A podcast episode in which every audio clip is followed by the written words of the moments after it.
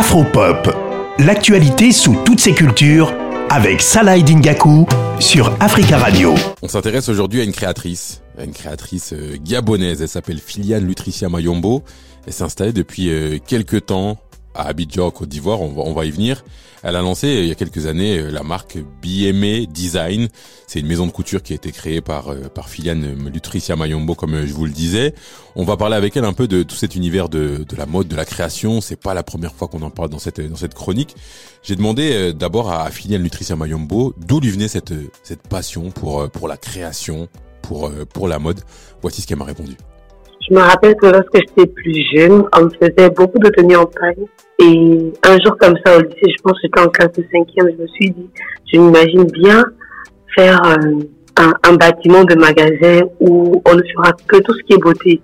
Et dans cette optique, je me voyais bien avoir une marque de vêtements, un salon de coiffure, de quoi transformer les femmes je l'ai déjà dit, on, en a déjà parlé plusieurs fois de ces, de ces créatrices qui essayent de se lancer dans un univers euh, qui est très concurrentiel, mais un univers qui est porteur. On sait qu'il y a beaucoup de, de créateurs, de, de, designers qui regardent ce qui se passe du côté du, du continent africain, et c'est bien de voir euh, une jeune euh, créatrice se lancer comme ça dans sa dans sa passion finalement.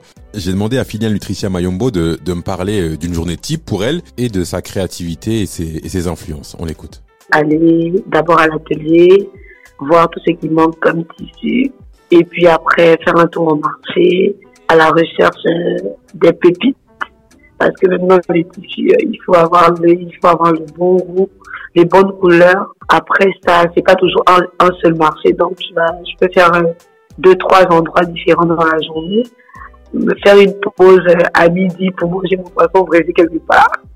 Revenir à l'atelier, après, parce qu'en général, quand je prends les tissus, j'ai déjà plus ou moins l'idée de ce que je veux faire. Mon inspiration, je dirais que ça, ça vient vraiment de tout ce qui est euh, moderne, externe. C'est-à-dire à chaque fois que moi, je vois une tenue euh, de, je vois une tenue d'ailleurs, je, je, je me l'imagine tout de suite avec nos imprimés africains, avec nos, nos textures africaines. Donc tout de suite, j'ai envie de transformer ça. Pour finir, euh, j'ai demandé à Filiane Lutricia Mayombo euh, comment elle voyait l'avenir, quelles étaient ses, ambitions. On l'écoute. Ça va faire quoi deux ans que je suis à Dijon. C'était difficile au début que je venais m'installer.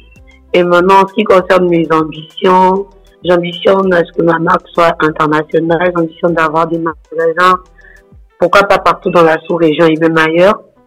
Et aujourd'hui, moi, ma cible, j'ai une niche. Aujourd'hui, il y a des gens qui font des vêtements extrêmement chers, qui sont qualité acceptable. Moi, ma cible aujourd'hui, c'est pouvoir donner des bons vêtements à des bons prix pour une certaine classe qui veut être dans la qualité, mais qui ne, qui ne veut pas forcément dépenser des millions.